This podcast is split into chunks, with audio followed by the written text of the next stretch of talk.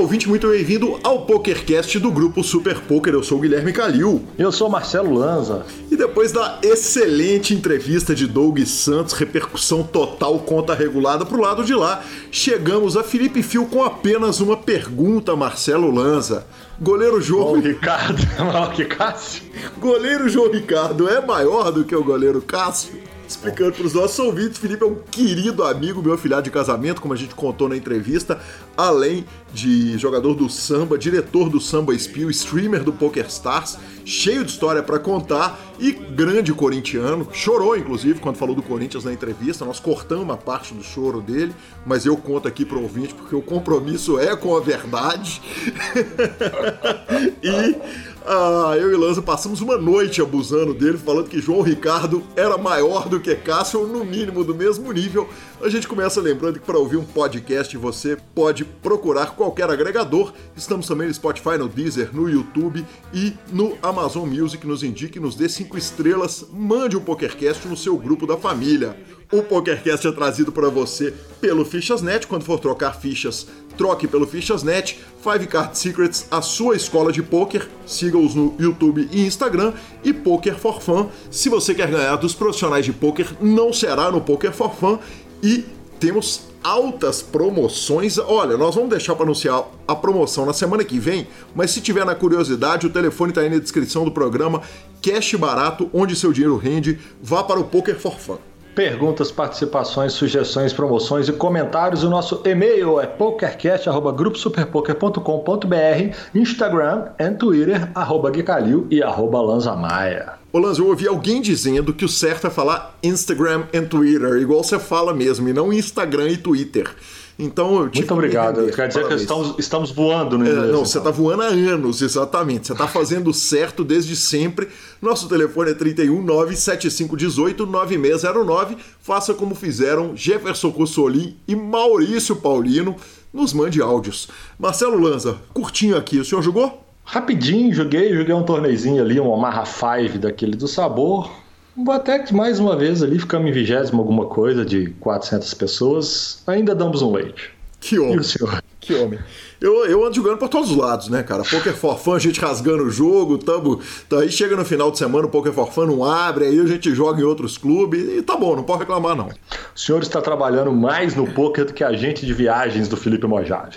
E mais do que a chopeira do Zeca Pagodinho, como bem disse Gustavo Eronville. Aliás, vamos ouvi-lo. Spot do Poker for Fun. Olá, jogador.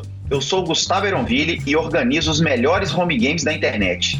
Eu tô aqui para apresentar a vocês essa super novidade, o Poker for Fun. O Poker for Fun é um clube exclusivamente dedicado aos jogadores recreativos de poker. Nosso foco é ser um ambiente leve e descontraído para que você possa jogar com outros jogadores não profissionais enquanto se diverte e aprende o jogo. Para conhecer nossos termos e condições, me chama no WhatsApp 31 9 9928 2881. Repetindo, nosso telefone é 31 99928 2881. O número está na descrição deste programa. E veja se você tem tudo o que precisa para participar do home game mais divertido do PP Poker. Poker for Fun, de recreativos para recreativos. Bora para as notícias? Vamos para as notícias, Lanza. A gente tinha parado no duelo entre Daniel Negrano e Doug Polk na mão de número 19.300 ali aproximadamente. O Doug vinha ganhando de, por 572 mil dólares. Eles fizeram três sessões sessões foram crescentes. O número de mãos foram 560 em uma, 1.400 na outra e 2.000 na sessão de ontem, que eu assisti grande parte.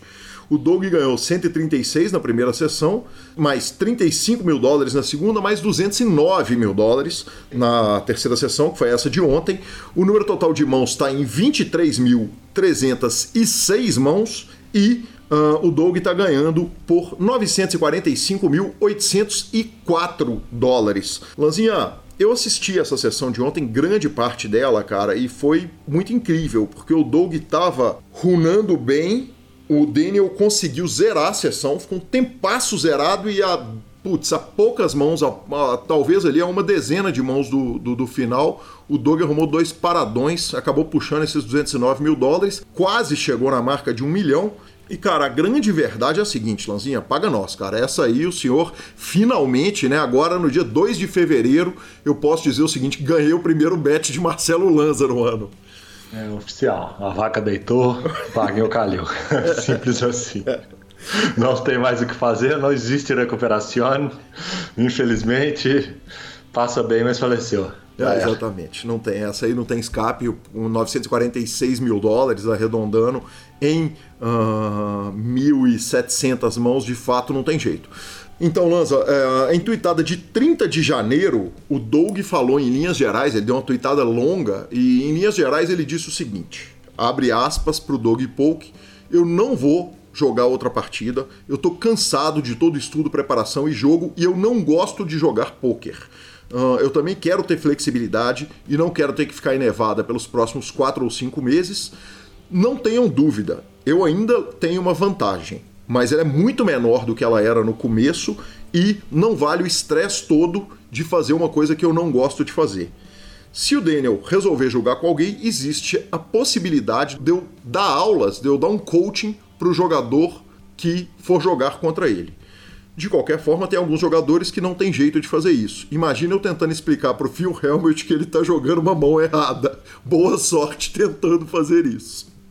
GL máximo, né? Exatamente. Adis, continuam as aspas. Adicionalmente, eu não vou aceitar challenge de mais ninguém. E, por fim, uh, eu estou pensando o que, que eu vou fazer com o material desse challenge. No mínimo, eu vou transformar isso em conteúdo para o Upswing Poker uh, quando isso tudo for concluído. O Upswing Poker a gente sabe, é o curso né, de poker dele. Então tá aí, Lanzinha, essa aí a vaca deitou e essa semana certamente a gente vai ver o final. A dúvida agora é se vai ser mais ou menos que um milhão de dólares o ferro de Daniel Negrano. É. Hum, mais um. Muito pouco. Se bem que mil mãos. ah, sei lá. Não tem escape mais não. É, também acho que não, não para perder ali 200k na, na, última parada, o cara for pro estouro ali, pode perder uns 200k, pode até terminar uns 700 cruzeiro ali, mas não sei, é questão de estratégia, né, bicho? O cara tá com uma vantagem tão grande, ele só precisa jogar mil e poucas mãos ali, ele vai jogar essa bem mais soft, vai deixar mais ser explorado, eu acho, não tem mais porquê ele ir pro embate. Já ainda tá mais igual você, E é, ainda mais igual você falou, as últimas, a última sessão onde é, ficou muito, muito equiparado. O Negriano conseguiu buscar e ele arrumou dois paradão. Então, para que, que ele vai entrar, se colocar nessa situação agora, faltando mil e poucas mãos? Então, basicamente vai ser isso. Na hora que ele arrumar um paradão, vai, senão, vai, acho que vai ser mais leve agora. E por falar em challenge, cara, eu vi a entrevista do Galfond pro Run It Once, depois do challenge dele, e vou te falar, eu repensaria o casamento, viu, velho? Se eu gostasse de homens e de casamento, eu certamente repensaria o casamento. Cara, que homem, que cara extraordinário. Falou que não vê a hora de voltar pro game, não vê a hora de voltar pro jogo. E, e ele confirmou que o adversário tinha ali um, um, stop loss de um milhão de dólares, que aparentemente ele tinha de fato. Você disse isso, Nice Read de Marcelo Lanza Maia, que homem. Vamos, monstro. Estamos, estamos zoando no, nos comentários. Exatamente. E o próprio Phil Galfond, no dia 27 do 1, deu uma tweetada que falou o seguinte: para quem perdeu, eu disse ao Joe Ingram que eu jogo qualquer um na 200, 400 pot limit Omaha se eles conseguirem chegar em Nevada ou New Jersey para jogar comigo na WSOP.com. Admito que tem dois, dois ou três caras aí que eu não gostaria que fizessem isso, não, mas eu sou um cara de palavra, então tá valendo. Oh, quer dizer que o parceiro já, já deu aquela analisada no field e falou assim: ó, tem dois ou três caras ali que eu não. Que eu não né? quero muito, mas topo.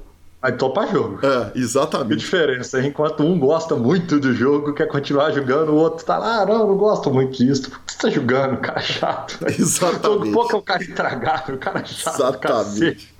O cara tá lá promovendo, mimimi, fazendo, falando, matou o outro lá e tá lá agora. Ah, eu não gosto disso. Então vai escrever livro, vai escrever coluna. Vai operar Bitcoin. É, tá louco. É isso aí, Lanzinha. É... Enquanto isso tudo está acontecendo e o Golfon chamando a turma para jogar em New Jersey e Nevada, o PokerStars começa a operar em seu terceiro estado americano. Eles estão lá em Michigan agora e, porra, nota mais um para conta e quem sabe eles vão compartilhar o player pool seguindo aí aquela matéria que a gente falou na semana passada do Wire Act não dizer respeito ao poker, a matéria do Grilo lá no Super Poker, New Jersey e Pensilvânia são os estados que já têm o site operando. E para fechar nossa sessão de notícias, né, Lanzinha? Para surpresa de um total de zero pessoas, aliás, o, o Alan me perguntou quem era a Mônica, cadê a figurinha da Mônica? Estava perplexa. Ela continua perplexa com o Brasil voando no 50-50, uh, que começou. Não vou conseguir jogar o torneio de 8 game, porque ele é hoje, é o dia do torneio do PokerCast. E como quem joga Mixed sabe, não dá para jogar stud fazendo multitable. Aperta. Aperta, mas para duas coisas. Sobre o PokerStars em Michigan, subiu, está subindo, lá vai melhorando. E sobre o Brasil está em todos os pódios, etc. e tal, dos 50-50, a Mônica está perplexa. Nada mais temos a falar disso. Exatamente. A gente encerra a nossa sessão de notícias com uma notícia realmente triste. O Pedro Brits, pai do querido Caio uh, e do Denis, né, irmão dele, faleceu. E o Pedro fez a operação de clube de pôquer, figura lendária lá no Zali e a comunidade tem o maior carinho do mundo. Eu, especialmente, tinha um carinho muito especial por ele. Ele que sempre apoiou nossos projetos, né, Lanza, desde os tempos da Bluff. E lamentamos muito a perda. É, lamento muito, tive a chance de falar com o Caio por telefone, mas é, fica aí o, o, os nossos sentimentos no PokerCast. Nossos sentimentos, patrão. Vamos para a palavra do Fichasnet e entrevista com Felipe Fio. O Fichasnet é o seu parceiro para compra e venda de ficha nos principais sites de poker online. Chame o Fichasnet e avise que chegou até eles pelo PokerCast para participar de promoções super especiais para os nossos ouvintes. O WhatsApp do Fichasnet é 062 99837 1007 e lá você negocia suas fichas com os melhores preços. O Fichasnet trabalha com créditos do PokerStars, PariPoker, PP Poker, o Poker, EcoPays e AstroPay Card. Repetindo, o WhatsApp do Fichasnet é 062 99837 1007. O número está na descrição dos nossos programas. Fichasnet, confiança e melhor preço para suas fichas.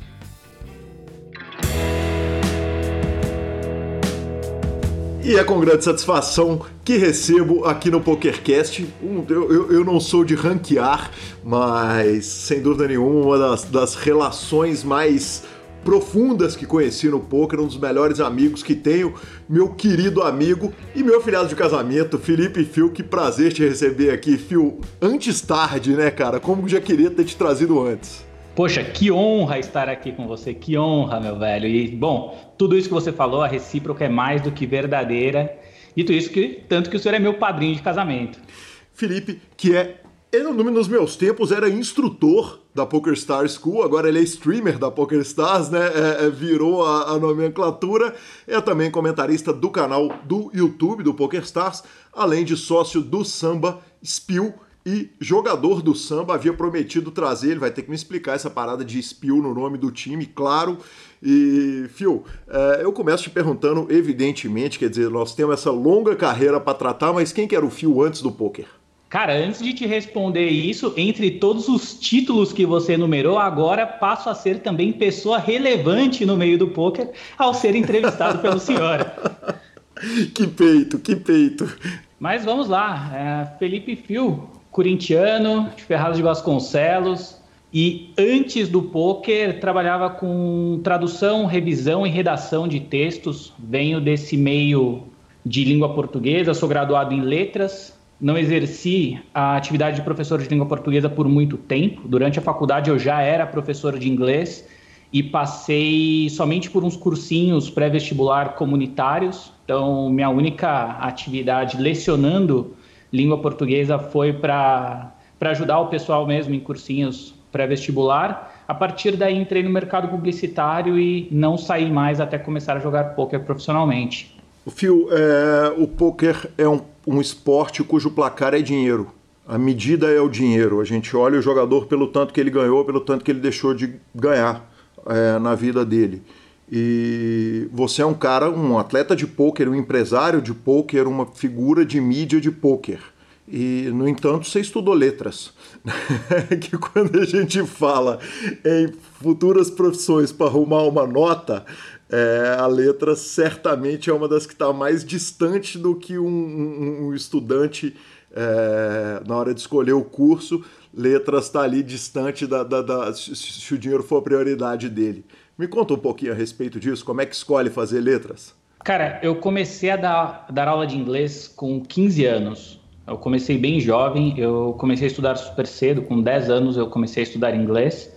Era algo que era, de certa forma, até difícil para minha família. Eu estudava em escola pública, a gente não tinha um poder aquisitivo muito alto. E comecei a estudar inglês porque era uma vontade que eu tinha. Cheguei no, na minha mãe, no meu padrasto, e disse que eu queria estudar inglês, que eu queria aprender. E eles colocaram todo o esforço possível para isso e se concretizou que cinco anos depois eu comecei a lecionar e fui nesse caminho até terminar o colegial. Quando eu terminei o colegial, eu sou daqueles alunos em um período anterior, hoje em dia já mudaram todos os sistemas educacionais, mas no, eu faço aniversário em agosto. As pessoas de agosto ou entravam com sete anos, que era o mais comum, em alguns casos, você conseguia entrar na escola com seis anos, antes de completar os sete. A regra era mais ou menos, não fui muito claro nisso. Ah, quem fazia aniversário até o meio do ano entrava antes, quem fazia depois do meio do ano entrava depois, já no ano seguinte, no colégio. O pessoal, mais ou menos da minha idade, vai se identificar com essa dinâmica. Uhum. E eu acabei conseguindo entrar antes, mesmo fazendo aniversário em agosto. Com isso, eu me formei no terceiro colegial, na época o último ano, antes da faculdade, me formei com uma idade mais, mais jovem. E eu falei para os meus pais que simplesmente queria ir para a Europa, fazer um mochilão, ter subemprego, experiência de vida. Falei, eu vou. Eu não tinha uma ideia muito bem articulada de profissão, dava aula de inglês, tinha um salário que supria as minhas necessidades adolescentes no momento. E falei, eu vou, vou lá, vou curtir, vou ver como é, vou conhecer. E nisso, tanto meu pai quanto minha mãe, eles já separados na época, insistiram bastante para que eu tivesse alguma graduação antes de ir.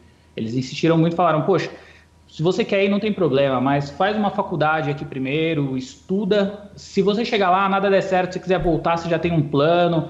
Vai que você fica lá por mais tempo do que você espera, você fica meio perdido na sua parte profissional. Acredito que seria bom você já está trabalhando, conseguiria arcar com uma faculdade, de repente tenta prestar USP, ver o que rola. E aí eu pensei bastante e o, o meio em que eu estava engajado era já um meio que levava para as letras.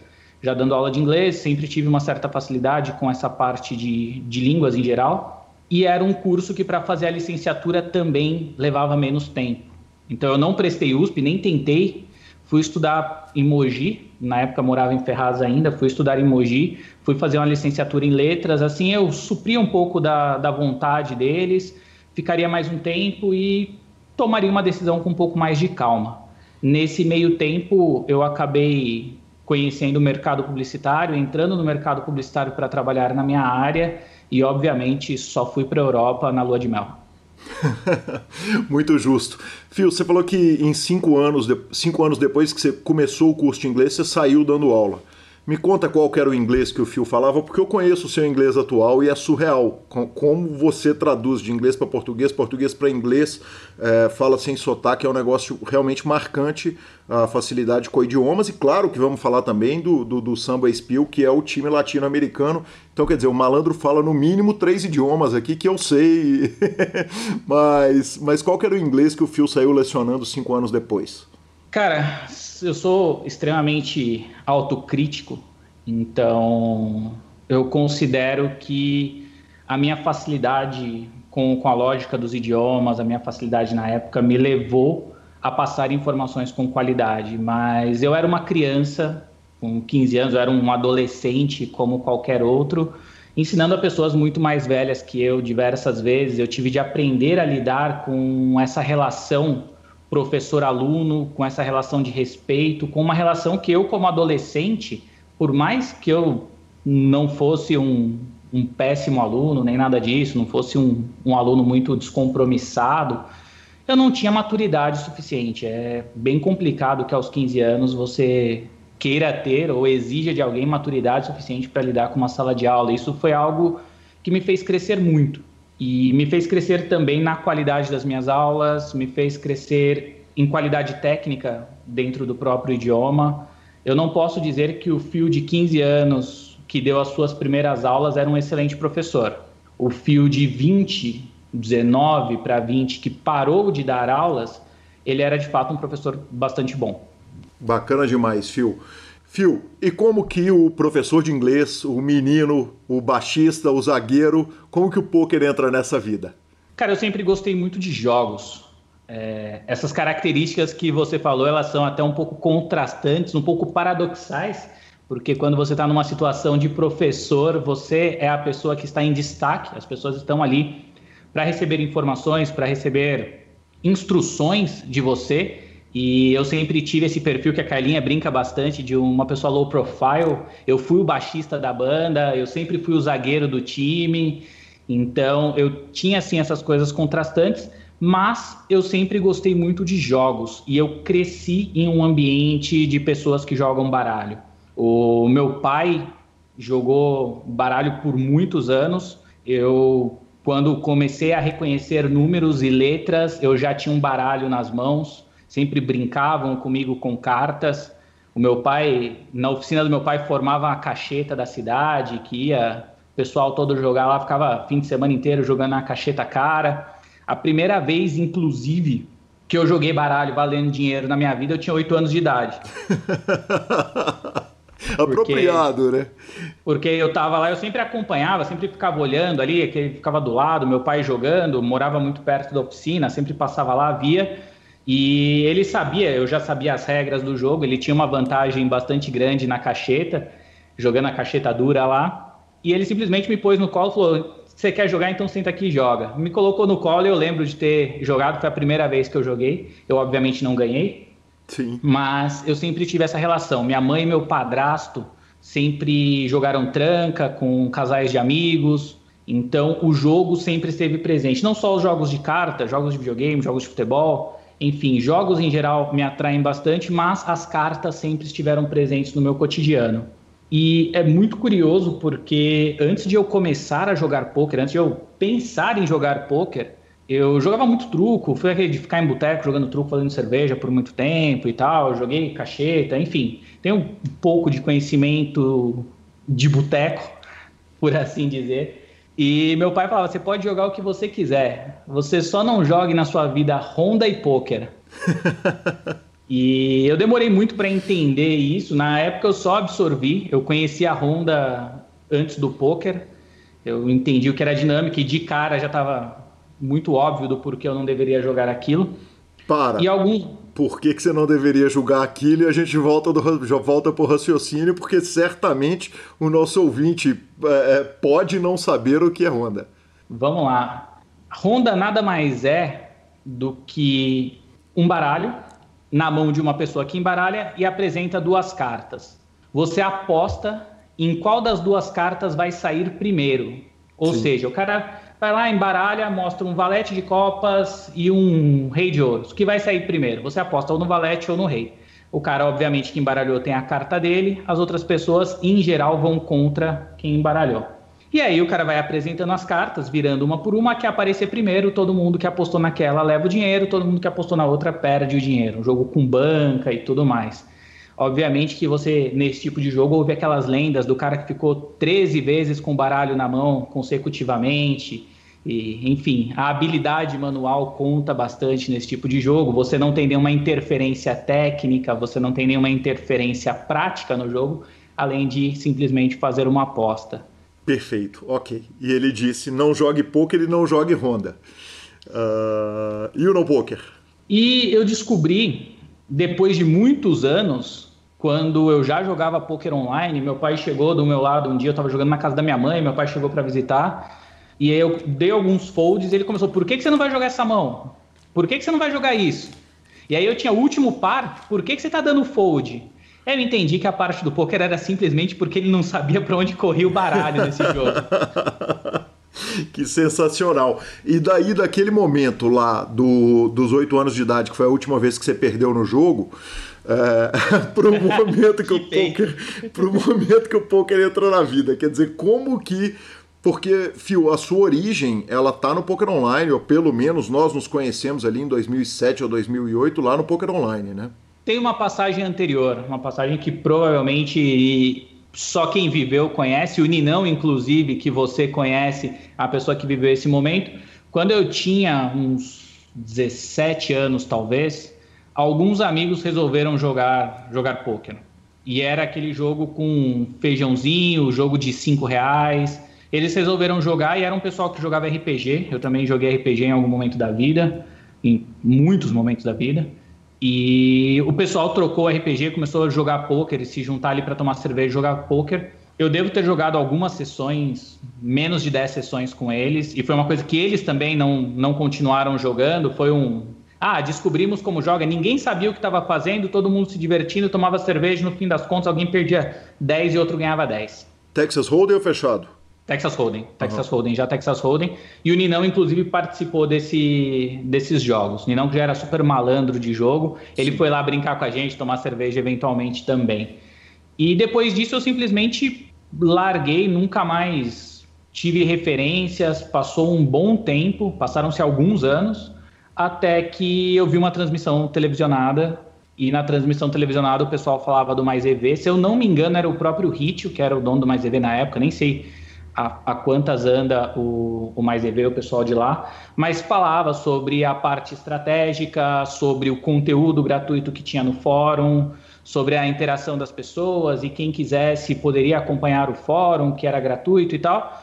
E eu, trocando de canal, quando eu vi a transmissão de poker, parei, escutei por cinco minutos, já digitei no computador o fórum e entrei lá. Fiquei mais ou menos um mês só lendo tópicos, sem jogar. Nessa época eu trabalhava na. Não lembro em que agência eu estava, se eu não me engano, eu já estava na Yang nessa época, não tenho certeza, mas talvez eu já estivesse na Yang nessa época. Eu fiquei coisa de um mês lendo o fórum. Tinha um tempo livre, ia lá e ficava lendo uns tópicos. Comecei a ler e acompanhar. Depois de ficar mais ou menos esse um mês, eu falei, acho que eu posso brincar um pouquinho. E nessa de posso brincar um pouquinho, eu criei um tópico perguntando sobre maneiras de depósito, onde depositar. E aí um rapaz com o nickname de Gui Calil é me, mandou, me mandou o seu link de afiliado ah, é de um verdade. site que oferecia 50 dólares gratuitos se você cumprisse um, os pré-requisitos, uma mini prova e tudo mais. E aí foi quando eu conheci esse Gui Calil que me entrevista hoje. Olha só, uma história emendando já na outra. Cara, você foi meu afiliado no Poker Strategy, no PokerStar, na primeira conta do. Que coisa maravilhosa, cara, eu não sabia. Essa é uma novidade para mim. E quer dizer, a culpa é minha, né? A culpa é sua. Entendi, perfeito.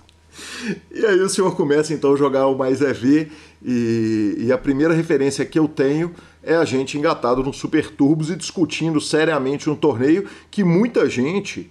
E aí eu vou até te perguntar o, o porquê os Super Turbos naquele primeiro momento, eles eram torneios com 500 fichas, os blinds começavam 15, 30 ou 25, 50 e acho que 15:30. Isso, mas era, era, eram rapidaços e o primeiro momento daquela ainda no, naquele momento que ninguém sabia para que lado que ia o baralho, aquilo parecia uma guerra de torta na cara, ninguém tinha noção que era possível é, é, fazer uma renda de verdade no Super Turbos, né, Phil?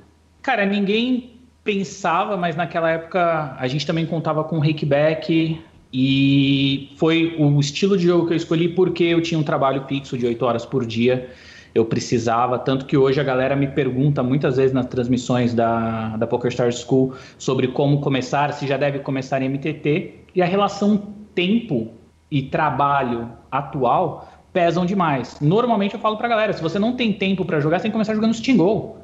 Não adianta você querer jogar MTT sem tempo, ou se você trabalhou o dia inteiro e está cansado, vai ter que grindar uma segunda jornada para trabalhar no outro dia.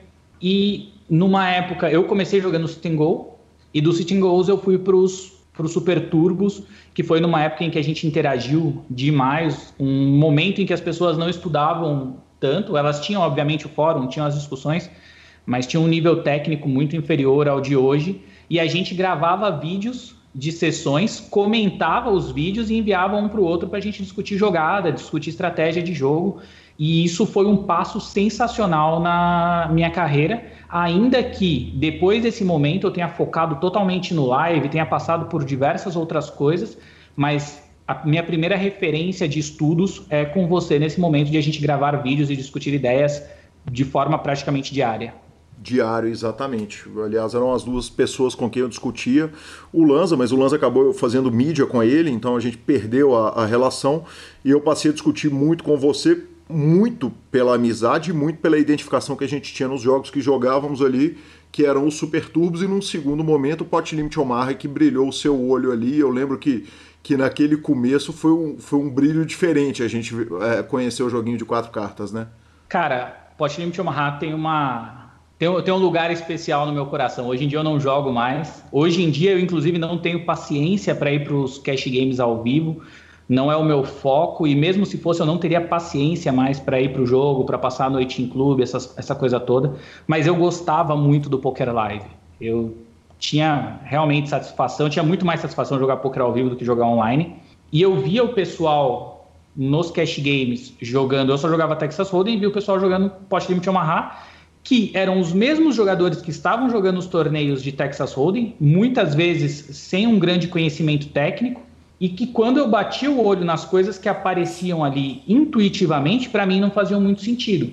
Foi quando eu comecei a pensar, opa, talvez se eu me dedicar a esse jogo, pode ser uma possibilidade muito boa para mim e para minha carreira, visto que eu gosto dos cash games, visto que eu gosto do jogo ao vivo e que o Field não está se comportando de uma maneira que eu de fora sem saber nada, tô achando que faz sentido. Sim. Então, vou colocar um pouco de esforço aqui, vou começar a estudar um pouco e jogar mais Omaha. Foi quando eu larguei bastante dos, dos torneios. Eu já eu não era um grinder, eu jogava esses super turbos, jogava um MTT ou outro, não era um grinder, não tinha uma dinâmica de, de jogo constante, mas fui me dedicar aos cash games ao vivo de Pot Limit Omaha, que foi uma experiência muito boa em diversos sentidos. Phil, é... e aí é uma vida muito parecida, e eu, eu, eu de novo, eu tomo a licença para falar em, em em primeira pessoa, porque eu estava lá presente, eu estava ao lado e a gente viveu muito isso nos tempos de trabalho junto da Bluff. É... E eu tô cada vez num trabalho maior para me excluir, para excluir a minha experiência da entrevista e trazer mais a do entrevistado. Mas no seu caso não tem jeito, porque a, a, o início das carreiras estávamos ali muito juntos e, e a, a minha experiência do Rounders, de bater na porta fechada, o cara abrir uma greta para ver quem que tá do outro lado, falar e sentar para jogar caro, quer dizer, a gente chegou a jogar 25 no botão, 50 no botão, umas maluquices. Eu queria que você contasse um pouquinho aquela vida de filme, né? Porque a, a, a vida do live em 2010, 2011, que a gente viveu especificamente e principalmente partindo da sua experiência, porque a gente não sentava no H2 para jogar. A gente ia jogar em jogos que estavam fechados, isolados, num estacionamento, num segundo andar de um estacionamento, que só com o, o, endereço que você chegava e entrava com senha, praticamente, com perdão do exagero da senha.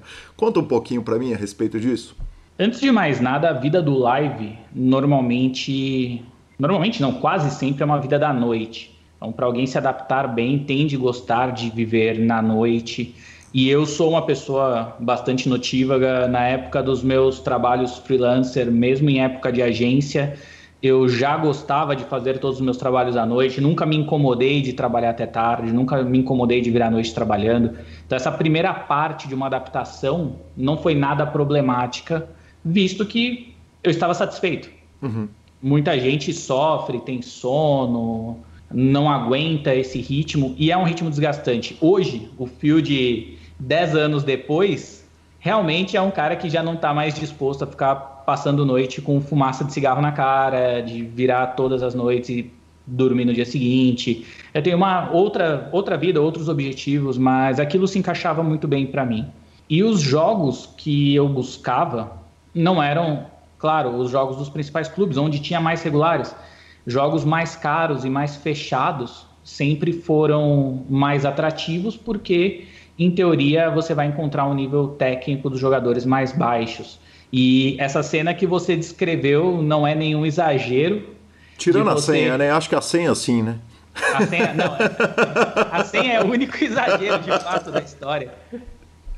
Porque realmente esse jogo, que inclusive você também foi, era no segundo andar, no fundo de um estacionamento tinha lá uma pequena construção no segundo andar, você chegava, batia na porta, alguém abria a porta, olhava ali se era um conhecido mesmo e deixava você entrar. Estava numa sala fechada com sete, oito, nove jogadores e tinha um segurança.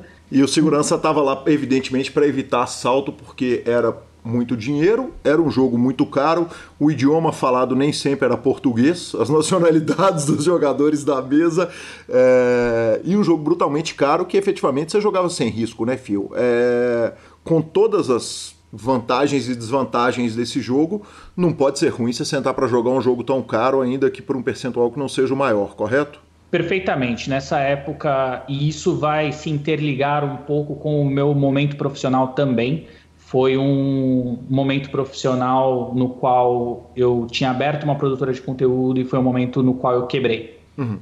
Então, a gente pode até, não sei se a gente faz um, um corte agora ou se a gente fala já, lá na frente, mas. Já, já podemos fazer o corte e transicionar para Bluff, porque eu estava exatamente nesse mesmo momento tentando fazer virar uma revista e eu quebrei, né? Eu vinha quebrar depois, mas, mas, mas eu acho que é um bom momento para a gente transicionar, porque realmente era um dinheiro que caía do céu ali, né? Exatamente. O que rolou foi o seguinte: eu sempre tive vontade de, de empreender, sempre tive vontade de ter mais, de ter novos desafios, de conquistar novas coisas. Isso sempre fez parte de mim a gente vai falar sobre o Samba Spill, por exemplo, que isso é uma parte de mim hoje.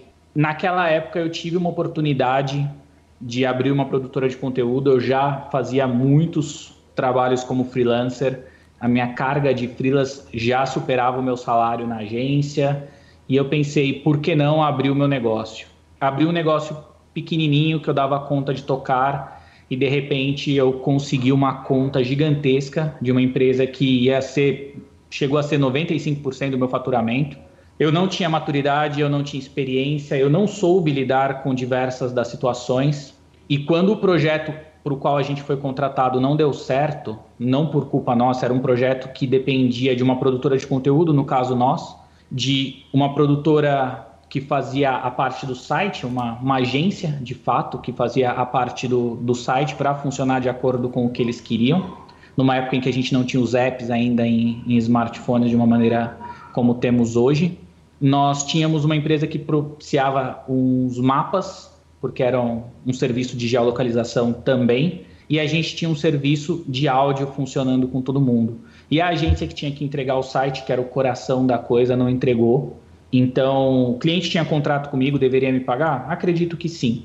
Porém, ele não recebeu o serviço dele, que ele contratou de quatro fornecedores diferentes, tinha um intermediário fazendo esse trabalho, então foi um, um rolo muito grande e eu fui uma pessoa despreparada para lidar com a situação. Eu não soube, por exemplo, ou não. Hoje eu vejo como, como falta de maturidade, na época não sei, mas de buscar novos clientes, talvez, de ampliar minha carteira, de não ser tão dependente de um cliente só.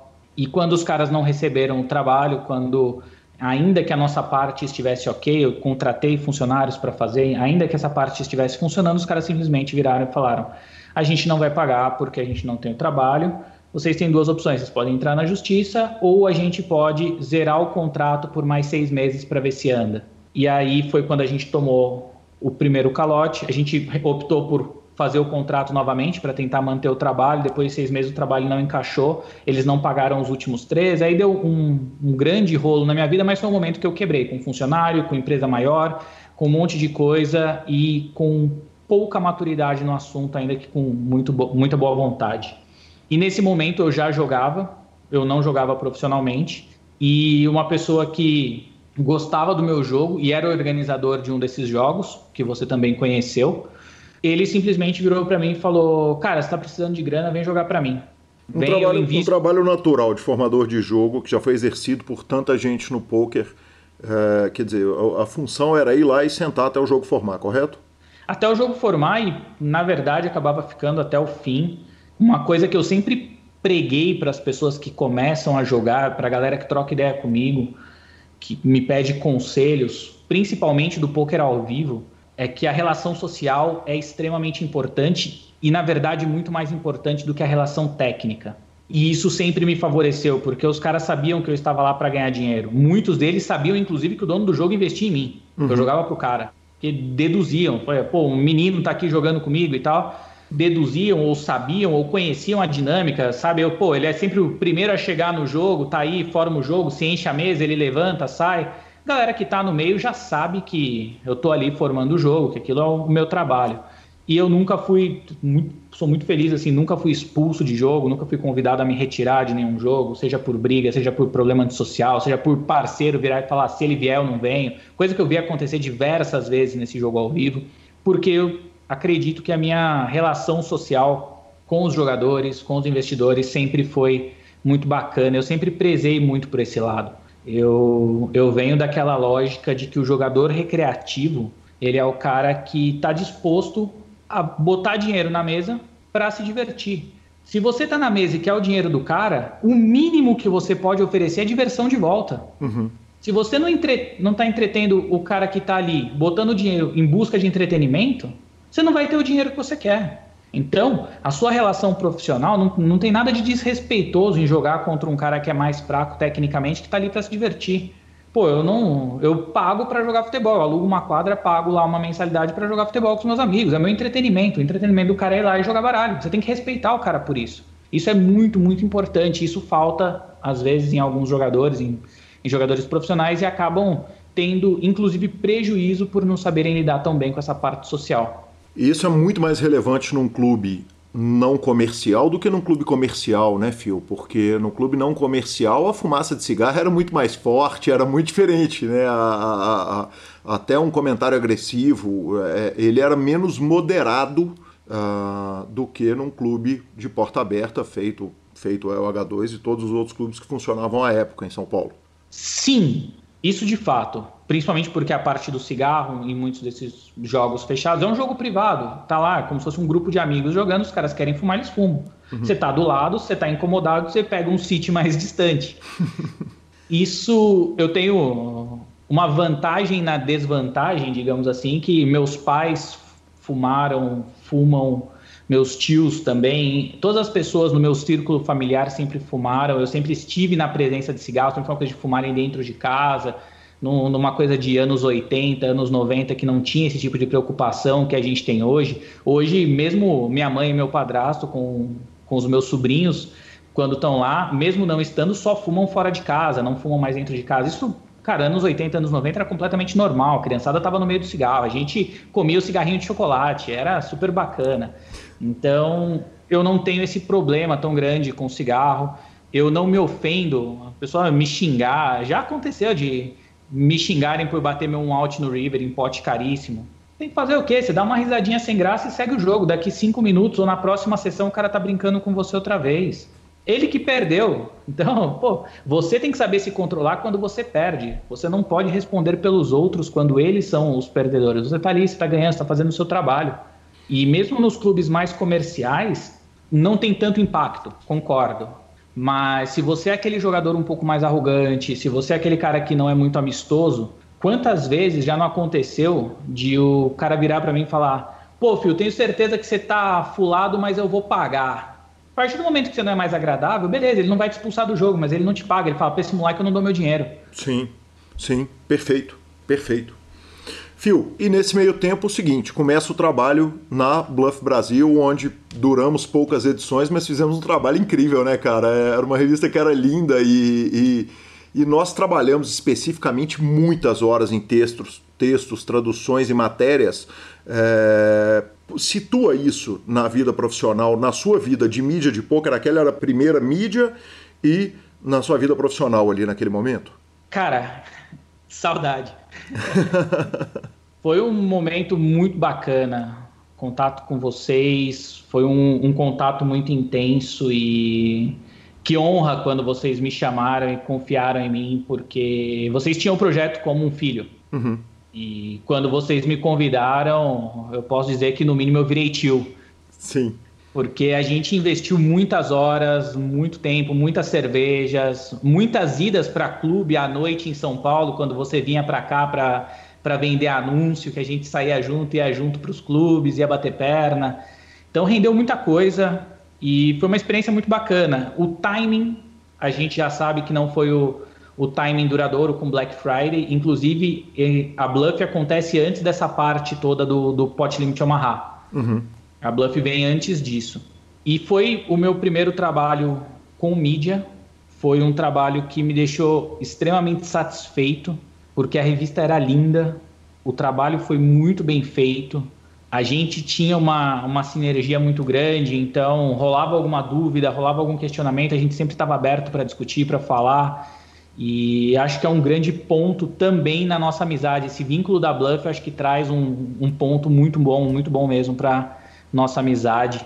E, pô, foi, foi animal. Que legal. Eu brinco que eu morei na sua casa, né? Praticamente ia para lá, passava a madrugada trabalhando, grindando. Às vezes dava dormida no sofá, não tinha nem lugar para dormir. De fato, é, eu fui recebido com muito carinho e, e, e, foi um trabalho muito legal. Eu, para além do timing, se você me permite fazer um acréscimo, o seguinte, talvez tenha uma falta de malandragem nossa, né, ou dos sócios na época, porque abrir uma revista de papel já estava caminhando o mundo para o digital e a gente estava abrindo uma revista de papel e, e, e, então somado a todos os azares tem esse e obviamente outros problemas. Nada acontece por causa de um problema só, nada de ruim nem nada de bom acontece por causa de uma coisa boa só. Mas, mas as memórias são as melhores possíveis. É, o quanto que aquele primeiro trabalho, quer dizer, pegando a matéria do porra, do Lance Bradley, para citar um exemplo que eu cito aqui toda hora, mas que é sem dúvida nenhuma um dos maiores jornalistas de pôquer do mundo, um dos maiores destaques, que na época era da Bluff e hoje está no Pocket Fives. Como que aquilo te ensina para o trabalho que você veio a desenvolver depois na mídia? Cara, na mídia eu não, não posso te dizer que teve tanto impacto. Como pessoa, como jogador, como instrução, eu acho que é muito mais relevante para mim porque eu tinha conteúdo, eu tinha conhecimento sobre jogadores, eu não cheguei a trabalhar com redação. Trabalhei, fiz alguns trabalhos para o Super Poker com redação, mas não de textos mais compostos, de, de conteúdo mais abrangente, de fato. Então, como, como mídia, eu não sei o tanto que aquele conteúdo me agrega. Como jogador, como pessoa, como alguém que vem a conhecer um pouco mais de poker com o passar dos anos, definitivamente ter aquele nível de informação naquele momento é crucial. E eu pegava o material em inglês, tinha que traduzir para português, eu obviamente tinha de ter total atenção ao conteúdo.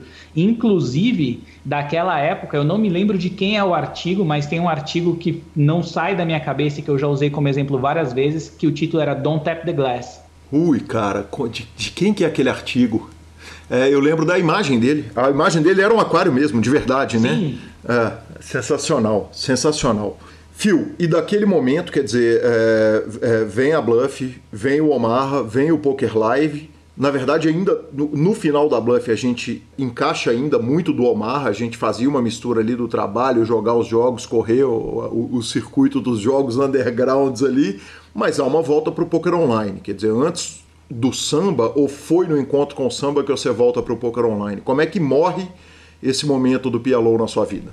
Cara, ele morre gradativamente, mas a partir do encontro com o samba. Uhum. Eu já jogava e na época a Renata jogava MTT, ela já vinha do Acaritim, já vinha de uma experiência lá com os caras. E eu já, nesse momento de jogar Pot Limit Omaha, sempre na noite, sempre nos clubes. E ela, principalmente, e os meninos do, do QG que conviviam viraram: pô, por que, você não volta a jogar MTT? Por que você não joga MTT? Você tem potencial, vai jogar MTT. E eu pensei, eu preciso de instrução. Pra, se for para eu encarar isso, eu preciso de instrução.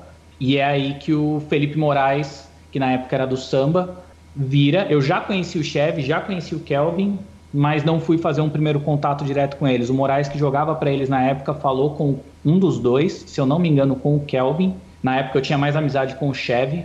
Ele falou com o Kelvin e falou: Ah, me chama no Facebook. Aí eu chamei os caras no, no Facebook para trocar ideia. Falei: Ó, oh, tô afim e tal. Os caras pediram uns hand histories que eu tivesse jogado recentemente, joguei algumas coisinhas, mandei para eles. A gente começou a trocar ideia e me aceitaram, me chamaram para integrar o time num, num momento bem lá atrás. Eu tô esse ano completando, entrando no sétimo ano de samba. Que é uma pré-história em se tratando de um esporte tão novo é, no Brasil. É difícil você transicionar de um jogo que, que muitas vezes um blind era quase um, um bain? tem exagero nessa fala não tem? Quer dizer, não provavelmente tem, naquele jogo não, que você jogava, você, você, pingava um bain de um torneio, mesmo com a, a, diferença entre real e dólar, que na época era menor. Cara, se você pegar um jogo 50-50, ganhador deixa 100, um jogador um jogo 25 no botão que você pode fazer de 25 a 100. Enfim, um jogo desse você já tá na época, principalmente porque eu comecei jogando bains bem, bem mais baixos, uhum. você já fala que são bains menores do que um blind definitivamente. E essa transição foi bastante complicada. A gente acabou não falando sobre o, o, CSH, que é o torneio que eu tenho com o Konishi, que depois eventualmente vai chegar a ser um clube e isso tudo faz muito parte dessa transição. É, desde a criação do torneio até a parte em que eu tenho um clube com o Cone. Então, o que, que rola? Posso voltar um pouquinho? Pode, por favor. A gente vai fazendo uns rewinds aí no. Sem problema algum. Começamos com o CSH Circuito Suzano de Holden. Começamos com o circuito Suzano de Holden. O que aconteceu? Quando eu comecei a jogar poker, que eu conheci, que eu fui jogar poker ao vivo, eu pensei, eu venho de Ferraz, Ferraz, fundão da Zona Leste de São Paulo, não tem poker lá. Fui dar uma procurada, o único lugar que tinha era em Mogi. Pensei, pô, a gente tem que fazer uma coisa para esse pessoal jogar, vamos criar um jogo lá para eles. Não tinha conhecimento de mercado nem nada, falei, por que, que eu não vou criar esse negócio? Vou criar um torneio. Descobri que tinha um jogo lá, em Suzano já, que acontecia numa pizzaria. Um joguinho super turbo, torneio, cashzinho e tal, já rolava lá. Comecei a frequentar esse jogo, conheci as pessoas, foi aí que eu conheci o Konishi. Vi que tinha um certo field. Na época, conhecia o. Já conhecia o pessoal de um site de poker que na época patrocinava o Irineu, a, a Camis, o Porco Espinho. Falei com os caras, falei, pô, dá uma força, vamos criar um, um negócio para lá e tal. Os caras deram uma força com os materiais, com, com mesa, com ficha aluguei um salão de festas, virei nessa época para Renata, para o Nino e para o Thiago, Thiago sócio porque ele era sócio do Nino. Falei, o Nino já jogava, sempre bem engajado com os jogos todos. Falei, vamos fazer, vamos fazer junto e tal, vamos fazer acontecer. E aí a gente fez uma temporada de circuito Suzano a gente conseguiu na época com o Mariel um cruzeiro para o campeão do ranking. Então a gente já tacou ranking no torneio, já conseguiu. Viagem de navio, né? Você não vai usar essa palavra aqui à toa. Tô brincando, é falinha com o Cruzeiro, porque. Nossa, é muito bom, é muito A relação com o futebol é antiga. Mas hoje é segunda, então eu posso. muito justo. E aí a gente fez para o campeão do ranking. Acabou o primeiro ano, Obviamente as coisas não saíram como tudo como planejado, era um projeto inicial. O Ninão, por exemplo, não estava disposto a trabalhar, só estava disposto a jogar. Ele vai ouvir o PokerCast e provavelmente vai me mandar um WhatsApp comentando que é a mais pura verdade. Sim. E eu simplesmente dropei a ideia. Falei, não vou tocar sozinho. Eu já morava em São Paulo, não vou tocar sozinho um circuito lá. O Konishi sempre foi um cara muito apegado à ideia do torneio e da cidade. Ele é um cara, ele é de Suzano, ele gostava muito da ideia e passados uns três meses do ano seguinte, ele me liga. Ele, pô, Phil, o negócio é o seguinte, eu tive uma proposta dos caras de Arujá, que tem um clube, eles estão querendo fazer um torneio, gostava do seu projeto, não sei o que, você não quer trampar comigo? A gente já tinha uma certa amizade, a gente não era assim, não era meu irmão, igual eu considero o Cone hoje, uhum. mas a gente tinha uma certa amizade, ele me ligou, falou, vamos. Eu falei, ó, eu tenho três sócios, ninguém tá afim de fazer, eu quero ver com eles se eles realmente não estão afim de fazer, se eles não tiverem afim de fazer, a gente leva. Ele falou, não, a gente leva a marca para lá, o pessoal de Suzano a gente consegue levar todo pro torneio, vai ser bacana, e aí a gente leva o torneio para Arujá. Tinha um clube em Arujá, começamos a formar nosso torneio lá, Posteriormente, e isso vai se repetir em todos os lugares pelos quais a gente passou, a gente sempre tinha uma comissão dos cash games. Então você leva todos os jogadores, forma o torneio, tem um acordo, você tem uma comissão do reiki dos cash games. Em todos os lugares por onde a gente passou, a gente teve problemas quando os cash games começaram a ficar muito, muito caros, quando a gente conseguiu atrair mais jogadores.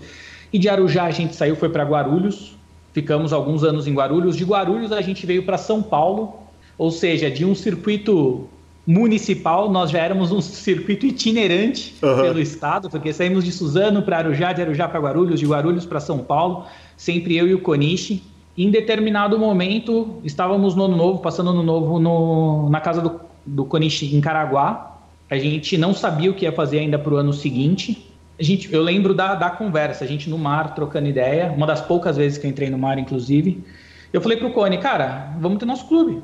Se a gente consegue formar jogo a gente não está se entendendo muito bem nos acordos, vamos ter nosso próprio clube, vamos tocar o nosso clube, o nosso jogo, a gente leva, não precisa ser um clube grande, a gente consegue fazer acontecer.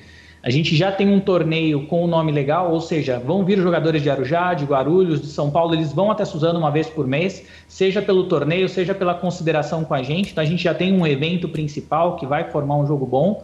Temos o dia a dia para ir tocando e vamos levar o clube. E efetivamente é o seguinte: além de tudo, o cash é nosso. A gente para de ter problema. Além de tudo, o cash é nosso. E a gente tinha uma grande vantagem que o Corinthians tem uma quadra de futebol, o Futset lá em Suzano, e na parte de cima do futsal tem, uma, tem o bar, em cima da área do bar tinha um salão que estava vazio, então a gente já tinha um espaço para isso.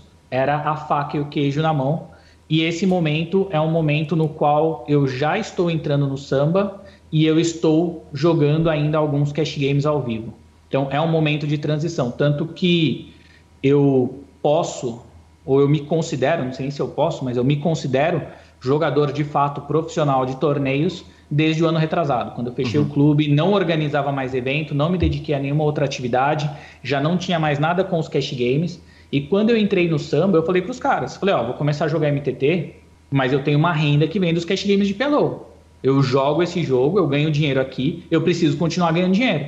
E os caras me liberaram naquela época para isso, falaram, tá, tudo bem eu continuar jogando os meus jogos de pot limit Omaha, não tinha problema eu continuar jogando cash games. Se eu jogasse torneio, obviamente jogaria para o time, mas os cash games eu jogaria por conta. Então aí a gente amarra um pouco toda essa, essa transição. Por bastante tempo eu toquei clube, eu jogava praticamente só cash no clube, a partir do momento que a gente tinha o clube não, não ia para outros jogos, mas jogava cash game no clube, tocava o clube, estudava, jogava. E nessa época foi uma época em que eu estava num hiato da Poker Stars School, porque eu comecei como instrutor de Pot Limit Omaha, depois de algum tempo, isso já é outra história. Meu Deus, como eu estou misturando as histórias todas aqui. Não, mas sim, você está falando de um hiato que, de, do, do, do, momento que a gente chegaria nele, naturalmente, que é a, a, a entrada para o PokerStars School. Vamos falar um pouquinho, vamos voltar lá para o convite do PokerStars School? Quer dizer, em algum momento daquele passado, certamente o circuito Suzano já estava acontecendo, você já estava matando a turma mais velha no Omaha lá, sendo menino do jogo. que se diga, que se diga um menino casado, né? Porque essa história inteira você passa, é, é, é você começa no poker casado, né, praticamente. Eu começo no poker já casado. Já casado, exatamente. Começo, eu, eu me casei muito jovem. Eu uhum. me casei aí com 22 anos praticamente, pela primeira vez. Eu me casei super jovem, venho conhecer e jogar poker posteriormente, tanto que a Renata, que é minha ex-mulher, foi jogadora profissional por muito tempo. Pode-se dizer que foi uma das grandes jogadoras do Brasil por muito tempo, jogou no Acaritim, tem uma grande conquista no LAPT. Então, todo esse momento, toda essa vida no poker acontece no, no momento em que, já, em que eu já estava casado. Perfeito. Renato, a quem eu tenho extrema gratidão de ter me recebido quantas madrugadas traduzindo o texto e, e no quarto de visita ali. Enfim, perfeito, Phil. Ou uh, matando uma garrafa de Stolichnaya, nós dois. Uma garrafa de Stolichnaya por dia, né? Que homens. Hoje eu não bebo mais vodka. Lamentável, lamentável. Que o senhor já foi melhor. Não, a idade chega, a gente começa a tomar gin. É justo. Gin, cerveja suprem bem, a ressaca é menos pior. Muito justo. Phil, PokerStars School. PokerStars School acontece quando eu estou em um LAPT e foi um dos primeiros LAPTs que eu joguei. Uma época que eu acabei ficando, ficando em segundo no torneio de Omaha. Eu já jogava Cash Games de Omaha Viajei para jogar o evento. A Renata jogava mais o circuito ao vivo de eventos, então eu jogava também alguns torneios. Eu viajei, joguei o torneio de Omaha e na primeira mão desse torneio de Omaha, inclusive, eu vejo um jogador sentando e perguntando por que eu estou recebendo quatro cartas. que demais. O cara pergunta na lata, porque eu estou recebendo quatro cartas, divide dois grupinhos de duas e joga o torneio dividindo dois grupinhos de duas cartas, jogando duas mãos de Texas Hold'em. Uhum. Isso é uma coisa, um erro recorrente, mas que no ao vivo, assim, o primeiro torneio, e foi o primeiro torneio que eu estava jogando, eu jogava Cash Games, torneio foi o primeiro que eu joguei, e eu sento na mesa e vejo isso acontecer. Eu falei, meu Deus, que jogo é esse? Fiquei em segundo nesse torneio, perdi para o Ceará, e quando eu saio desse torneio, o Serginho vem falar comigo, Serginho fala, Fio, o Xande, meu eterno patrão, uhum. Vira. O Xande está precisando de alguém para fazer um projeto na Poker Star School, que vai ser a Omaha Week. Então, uma semana de aulas para o canal do, da PokerStars School, na época pelo link da IntelliPoker, não era PokerStars School na época, era IntelliPoker. Falou, você tá afim? Eu acredito que você tem um perfil bacana, você tem um bom desenvolvimento, você é bem articulado, acredito que o pessoal gostaria dessas transmissões com você. Eu falei, eu nunca fiz isso, eu já lecionei, tenho um background com educação, acredito que possa ter uma boa didática, mas eu nunca dei aula de poker. Eu nem sei e acredito que eu não tenha conteúdo suficiente para dar uma aula de poker. Ele falou, cara, é para pegar o conteúdo básico. Se você tem um conhecimento básico e tem a facilidade de comunicação, acredito que vai suprir. Eu falei, peguei, tô lá. Por que não? Eu curto muito essa ideia de novos projetos. Apareceu o projeto, joguei a real. Eu não sou o melhor cara, não tenho tanto conhecimento ainda, estou começando a estudar. Joguei a real. Falou, serve? Peguei que se diga, não tinha quem que tivesse esse conhecimento de Omaha no Brasil, né? Naquele momento ali atrás, é... que ano que é? 2012. 2012, quer dizer, meio que ninguém sabia direito como que jogava Omaha, mal tinham sido lançados Jeff Wang, os livros do Jeff Wang aqui no Brasil, né? Exatamente, e pessoal que já sabia um pouco mais, muito provavelmente também não se interessaria por esse tipo de atividade, a galera que estaria já jogando cash games mais caros. Eu nem lembro, na verdade, algum nome para poder mencionar da época. Eu uhum. realmente não, não tenho memória. E aí eu aceitei, o Marcelão Tempo Livre já trabalhava lá, na época o Vitinho dava as aulas de torneio, Vitinho que hoje é do Forbet, hoje não, acho que desde sempre, né? Uhum. O Marcelão Tempo Livre dava as aulas de Stingol e eu fui com esse projeto temporário de PLO. A aceitação foi muito boa, tanto por parte dos instrutores quanto por parte da comunidade, e o Xande brigou e conseguiu manter esses treinamentos por mais um tempo. Eu continuei com certeza por mais de um ano, mas eu não sei exatamente por quanto tempo. E aí eles reduziram a carga de treinamentos de PLO, porque só o Brasil tinha esses treinamentos de PLO na IntelliPoker, os outros países não tinham. Eles reduziram a carga, no ano seguinte eles cortaram. Então isso deve ter levado três anos, muito provavelmente algo em torno disso. Um ano full, depois de um tempo cortaram e depois cortaram de vez os treinamentos de PLO. Foi quando eu saí da IntelliPoker.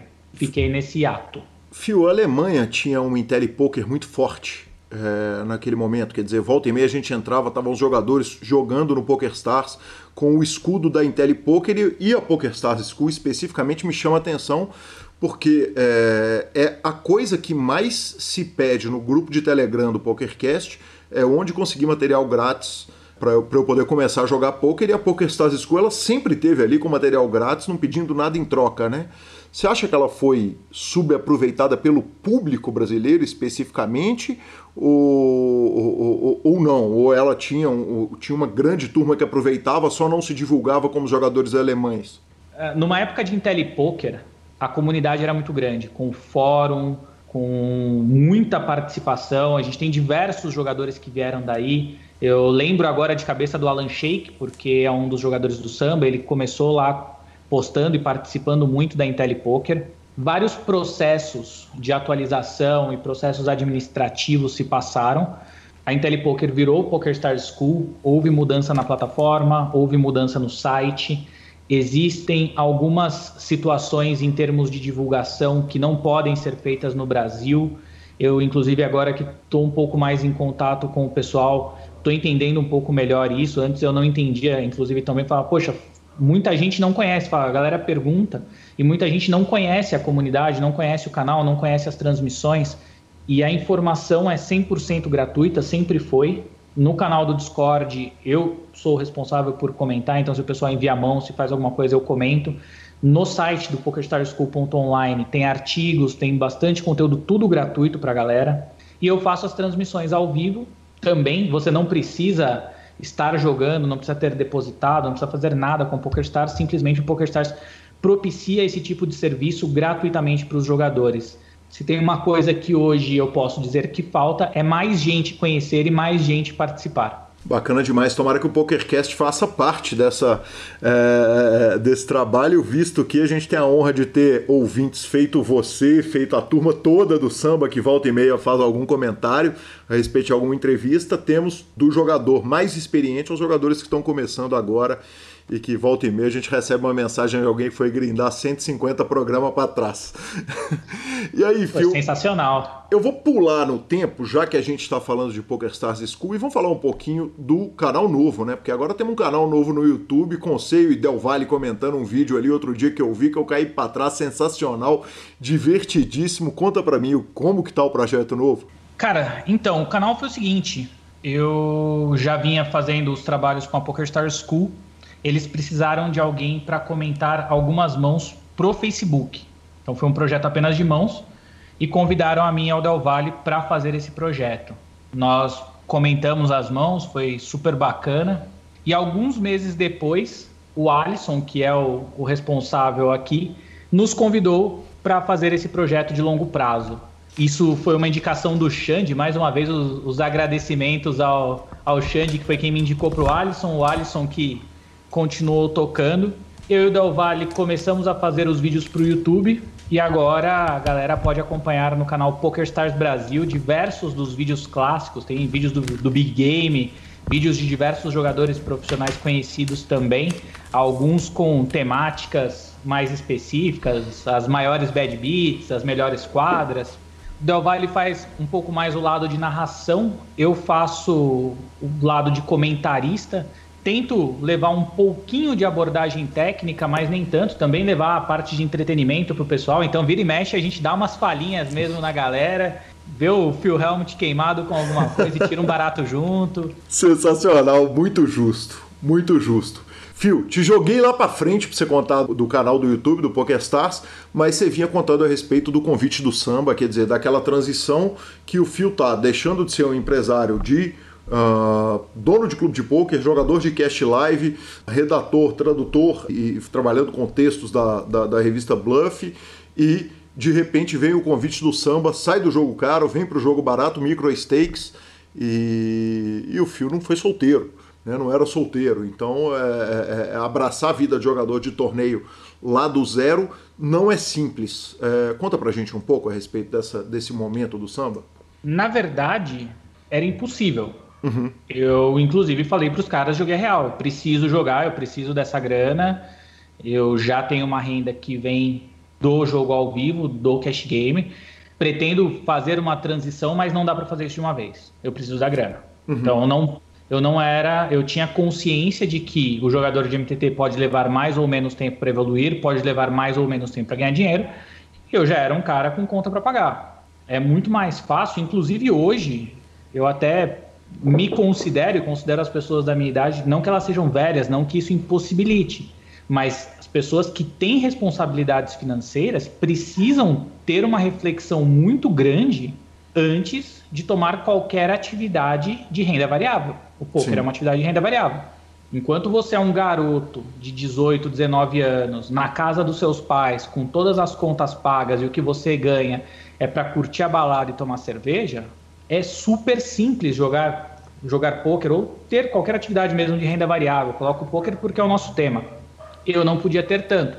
E eu já estava consolidado nos cash games de Omaha, então eu já sabia mais ou menos quanto eu conseguia fazer de dinheiro jogando X tempo e fiz uma transição passo a passo. Não deixei de organizar o, o, torneio na época, quando eu comecei essa transição não tinha clube, ainda era só o torneio, o clube vem um pouquinho, vem, vem, vem no passo da transição mas sabia mais ou menos quanto o torneio, uma vez por mês, que me ocupava um fim de semana, quanto aquilo me dava de dinheiro. Então tinha uma média, já sabia quanto eu precisava por mês e por aí ia tocando, mas não, não foi de uma vez, era impossível. Eu falei para os caras, realmente seria impossível. Eles aceitaram muito bem na época. Hoje, no cenário atual, com tantos jogadores profissionais, com, com tanta gente qualificada e buscando, hoje talvez eu não tivesse a mesma oportunidade que eu tive naquela época de poder fazer uma transição tão calma. Naquele momento, o seu domingo já era sagrado no samba ou eles te abriam o domingo do circuito Suzano? O domingo do circuito eu não jogava. Uhum. Não tinha como. Sem problema. Pré-combinado, nunca houve pressão, nunca teve estresse. Não, nunca teve estresse. Sempre falei, esse é o domingo em que eu tô no, no torneio, o torneio vai ser nesse fim de semana. Nunca houve estresse. E eu nunca me forcei a jogar se o jogo rebolava. Então teve, por exemplo, eventos, nem todos os eventos que eu organizei foram um pleno sucesso. Teve torneio que acabou ali 3, 4 horas da manhã do sábado. Uhum. Eu não estava desgastado, dormi, acordei e fiz minha sessão no domingo. Tava bem. Todas as vezes que eu estava minimamente cansado, que eu não me considerava bem para jogar, eu simplesmente não jogava, estava combinado, e isso era bem tranquilo enquanto eu organizei o evento. Uma tecla SAP para quem não é velho de pôquer, jogo rebolado. Muito bom. O jogo que vai até o, o, dia seguinte, até as tantas do dia seguinte, que vai até muito tarde no dia posterior. Quantos dias você já. Qual, qual é o maior tempo que você já passou sentado na mesa de pôquer? Quer, quer dizer, quantas reboladas, quantas noites? Se você parar para pensar da hora que você sentou, a hora que você levantou. Foi de uma da tarde do sábado até as seis da tarde do domingo, mais ou menos. Perfeito. A gente está colocando aí 30 horas, give 30 or take. É. Menos, menos, menos absurdas do que sessões que, que, que a gente ouve falar, né? Não, menos absurda, bem, bem 29 horas, se eu não me engano. Uhum. Fazendo de cabeça. E em agência, trabalhando com texto, eu já passei 48 horas dentro de uma agência. Então, o rebolo em agência de publicidade já foi muito maior do que o rebolo na mesa de poker. Justiça seja feita enquanto você está trabalhando com o texto, não tem ninguém querendo te tomar as letras, né? Nossa! Pausa para o comentário de Guilherme Calil. Mas não é? Quer dizer, é verdade, você tá é 30 horas sentado jogando, tem alguém jogando baralho com você de olho nas suas fichas, né? Exatamente. Não, justíssimo, justíssimo. Que homem é Felipe Fio, Marcelo Lanza, que cara sensacional. E uma história que se mistura muito com a minha vida de poker em São Paulo e com a minha vida pessoal. Cara, foi um grande prazer falar com esse gigante. Semana que vem tem mais e vamos para o momento técnico da Five Card Secrets com o Thiago Paulo.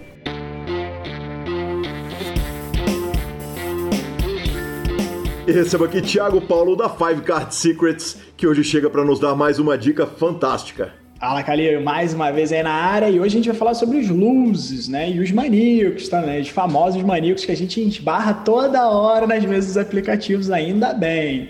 Bom, vou começar pelo lose passivo, né? Então, relembrando, né? Lose é aquele camarada que gosta de ver muitas mãos né? no, no pós-flop. Pré-flop dele ele paga qualquer coisa só para ver um flopzinho e realmente o VPP dele é alto. E só que a gente tem o passivo, que é aquele jogador que gosta de ver um flop, mas se não irritar, ele folda, não gosta muito aí de ver os draws. Ah, é um cara que gosta mais de ver flop, gosta de sentir a adrenalina do flop. Então ele é passivo, também não blefa muito. O range dele é bem variado, então tem a dificuldade da gente nas tomadas de decisão por range percebido, né? Aquele cara que entrou com qualquer coisa no pré-flop, então a gente não sabe muito bem o que ele tem no pós-flop. Só que a falta de agressividade facilita a nossa action quando a gente está fora de posição. Então, é um cara que a gente joga fora de posição tranquilo. Né? Não é aquele cara que vai ficar agressivando a gente. Ele só gosta de ver o flopzinho dele e por isso que seu VPP ali beira acima de 70%, tá bom? Então, normalmente eles vão entrar com mãos fracas e eles apresentam um showdown dominado. Então, também é um perfil muito interessante a gente jogar contra. E óbvio que a gente também pode explorar a passividade deles, né? São perfis que a gente consegue blefar. Muitas das vezes o jogador vê um jogador, ah, 70% de VPP, não vou blefar ele, mas ele é, o fold passe bet dele é 60% também. Então é um cara que só gosta de ver flop, então acerta ele larga. Tá? Então são stats clássicas aí de um lose passivo. Então dá para agressivar esse lose passivo não é só porque é lose que a gente não vai agressivar. Se for passivo, a gente é agressivo. Se for lose agressivo, a gente vai ter cuidado aí de agressivar, porque é aquele cara que pode tornar a agressividade contra você, tá bom? E realmente vamos entrar no pior perfil para a gente jogar fora de posição, que são os lose aggressives, tá? O range é extremamente difícil de ser mapeado. Evitar jogar gal fora de posição, eles betam qualquer check nosso, a gente check, eles metem bala com top pé, com trinca, com flush draw baixo, com pontas, vezes de pabroca, eles estão agressivando. Então, viu o Lewis Aggressive na mesa, tenta sentar à esquerda dele, né? Deixa ele à sua direita aí, por favor, porque jogar fora de posição contra ele é bem complicado. Mas temos alguns bons spots de traps, né? A gente arma muitos traps, que ele é muito agressivo. Então a gente dá check raise quando a gente tem valor. A gente só dá um call no nuts, para não mostrar para ele que a gente está com nuts, que aí eles vão se afundar, vão pular na piscina em manutenção, com certeza. E... muito bom. eles pulam, eles pulam. Eles não podem ver um check, eles pulam na piscina em manutenção e se quebram todo. Ficou no, é, Nuts no River, tá, dá um checkzinho, deixa de blefarem, né, principalmente contra um cara que te levela. E temos bons moves aí, ó, dica de ouro, bons moves de lead no turn na ausência de sebet, por exemplo. Né? Eles sebetam toda hora, eles são agressivos. Então, se ele não sebetou, é porque ele realmente não tenha nem broca. Então, aproveita o turn pra gente, às vezes, agressivar. Exemplo, flush draw no flop, né? Tem lá um flush draw de qualquer, de um naipe. Ele não sebetou, bateu o flush, tenta comprar esse flush, normalmente vai passar. Porque eles agressivam até pra broca. Imagina aí para, né, se tivesse flush draw. E por último aí os maníacos, né, galera? Então a gente também encontra muito esses jogadores aí na mesa, né, nos aplicativos muito jogador recreativo. E não tem como saber o range deles, né? No Road a gente fala que pode, o cara pode ter N2, no, no Five Cards ele pode ter N5, né? O maníaco pode ter N5, qualquer cinco cartas. Então a gente tem muita dificuldade de controlar o pote contra eles. Então, atenção, a tribete contra ele. Quer, vai tribetar? Pode ter ciência que ele pode controlar o pote e a gente vai pro chão. Então já tribeta sabendo disso. Tá? Então, move de check raise também que ele pode chovar o in. Então, só faz isso se realmente quiser ali ir pro chão. Tá? Então, a gente está até para abrir ali o nosso range pré-flop contra eles, porque sabem que eles estar tá jogando com qualquer tipo de mão, então dá para a gente abrir um pouco o nosso range, mas sempre só atolar quando realmente irritar valor, porque eles também pegam as áreas da Bolsutas e realmente aí a gente tem que ter cuidado. E obviamente uma coisa que a gente pode falar aqui é maior flexibilidade em hero call, né, no River, então são jogadores que a gente pode dar um pouco é, Hero Call, obviamente, com uma lógica, mas pode abrir o nosso leque de Hero Call, porque a gente vai acertar mais vezes o, o Hero Call contra eles. Beleza? Então, fechamos aí nossos queridos adversários. Calil? Sensacional. Esse foi Thiago Paulo. Siga a Five Card Secrets nas redes sociais e tem muita live no YouTube. Vamos que vamos.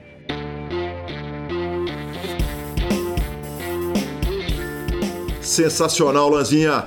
Sensacional. Semana que vem tem mais. Siga a Five Card Secrets em todas as redes sociais e no YouTube tem muito conteúdo grátis e muita coisa legal. Quando chegar até ele, avise que chegou pelo PokerCast. Boa. Bora para redes sociais? Redes sociais. Olha a falinha de Jefferson Cussolin, cara. Eu precisei falar com ele, liguei para ele. Uh, ele tava ouvindo o PokerCast. O telefone tocou, ele me atendeu e ele me soltou essa pérola aí.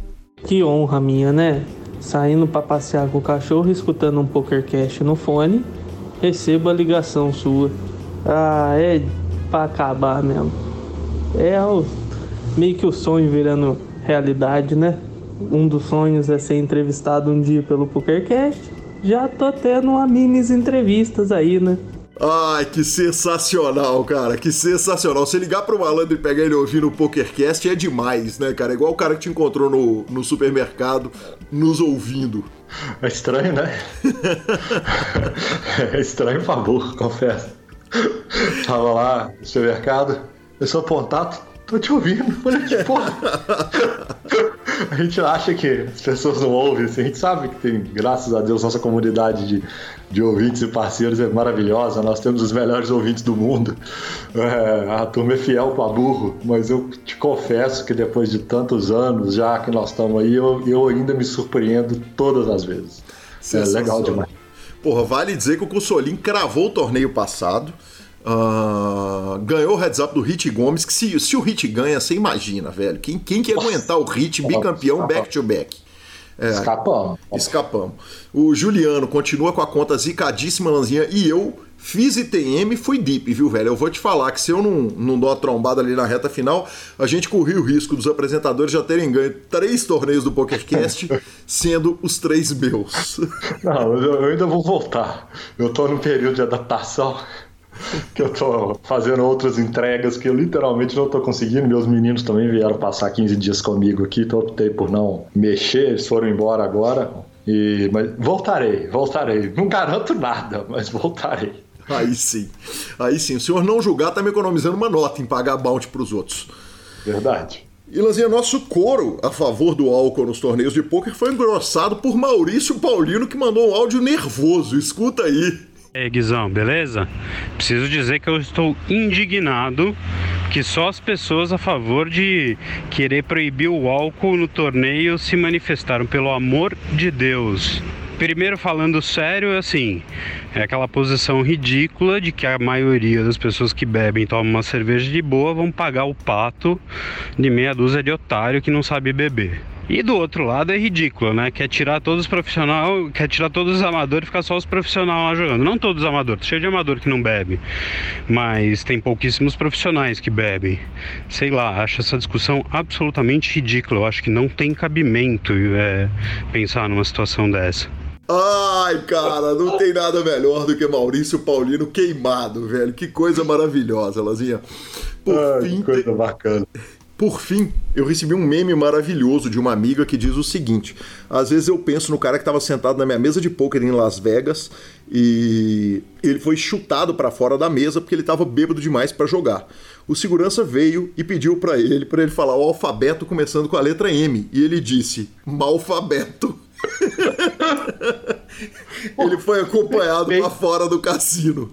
E tá vendo? Isso é um absurdo. Um absurdo. Ele, foi, ele foi preciso, ele foi perfeito. Falar, ele respondeu o que foi pedido. Só que ele interpretou a pé da letra, literalmente. Exatamente. Por isso é que nós estamos juntos aí com o Maurício Paulino e com o áudio indignado dele. Cara, o Renan mandou um, um agradecimento para mim e para você pelo trabalho que a gente faz. É, depois que ele começou a nos ouvir, ele passou a almoçar e jantar conteúdos de pôquer e diz que quem sabe um dia vamos entrevistá-lo, faço votos. E o Danilo Miranda mandou um, um, uma longa conversa, começou comigo uma longa conversa a respeito da entrevista do Doug e de outras entrevistas. Um belo bate-papo. Obrigado, Danilo. Boa, obrigado turma. Finalização. Superpoker.com.br, tudo sobre poker no Brasil e no mundo. Na aba de clubes temos a guia de clubes do Brasil, onde jogar é agenda diária de torneios. Na aba de vídeos e no YouTube, transmissões ao vivo dos maiores torneios de poker do mundo, análises técnicas, programas de humor e entrevistas icônicas, além de, claro, o PokerCast. Revistaflop.com.br, a sua revista de poker há mais de uma década contando as grandes histórias do poker. Assine já. E bibilisca.com, cobertura mão a mão de torneios pelo Brasil e pelo mundo. Dica cultural. Lanzinha, arrumei uma assinatura do Globoplay, cara. Me botaram de afiliado numa assinatura do Globoplay é... e tem um documentário lá chamado Punk, produzido pelo Iggy Pop, a lenda do punk rock. Ele é dividido em quatro partes: punk nova-iorquino, punk inglês, e no final, ele terminou cobrindo a cena de hardcore que o Felipe Fio gosta, então achei mais do que apropriado que a dica cultural desse programa fosse punk no Globoplay. Boa! Eu não vou falar sobre a série que eu vi essa semana, não. Eu vi uma série inteira, tô vendo duas, na verdade. Mas eu, a minha dica cultural ela é uma dica esportiva do final de semana. Porque no domingo vai acontecer o Super Bowl. E eu sei que muita gente não gosta e não entende de NFL, de futebol americano. Mas eu queria tentar para uma coisa, assim, vai de curiosidade, sabe? Depois que eu fui estudar o jogo, eu realmente vi que ele é muito menos bruto do que ele parece ser. Ele não é um jogo de brutamontes, muito pelo contrário, ele é um jogo extremamente inteligente. E ver o espetáculo do Super Bowl feito pelo americano é algo de outro planeta. O que eles conseguem fazer num intervalo de jogo, valendo título nacional, montar um ultra mega blaster palco, fazer um show com artistas mundiais e de repente você olha, não tem nada e o jogo começa de novo. Eu acho que pelo menos pela experiência de ver um, um, um evento feito com, com, como que os caras fazem, é, valeria a pena ver. E se não bastasse nisso, né, nós ainda temos ninguém mais, ninguém menos do que o Tampa Bay, liderado pelo Giselindo, o Tom Brady, o maior ganhador de todos os tempos, contra o Mahomes, que o cansado é torcedor do Chiefs, que é a maior revelação dos últimos tempos e provavelmente vai ser um dos maiores de todos os tempos, que é um embate maravilhoso. Então, para quem gosta, para quem não gosta, para quem tem curiosidade, o evento a ser visto é o Super Bowl domingo às 8h30. Ozinha, já sabemos quem é a, a, a apresentação do intervalo? Cara, eu não vi ainda, mas já deve ter sido divulgado. Me perguntaram isso hoje até na Guilulândia e eu não sabia de quem era o show. Aí sim, vamos que vamos. Arroba Gui Calil e arroba Lanza Maia são os nossos Instagrams e Twitters. Gostou, Lanzinha? Ó, ó, fazendo escola, fazendo escola. Nos indique, nos dê 5 estrelas, troque suas fichas sempre pelo Fichas.net, descubra tudo sobre o Five Card Omaha com o Thiago Paulo lá na Five Card Secrets, siga-os nas redes sociais e Poker for Fun o seu clube de pôquer, o telefone do Heron tá aí na descrição do programa, ou me chama, vamos jogar. Agora o jogo tá formando toda semana e tá bonito. Todo dia, 7 horas da noite, tem jogo rasgando, vamos que vamos. Valeu, até o próximo. Grande abraço, turma, até a próxima semana.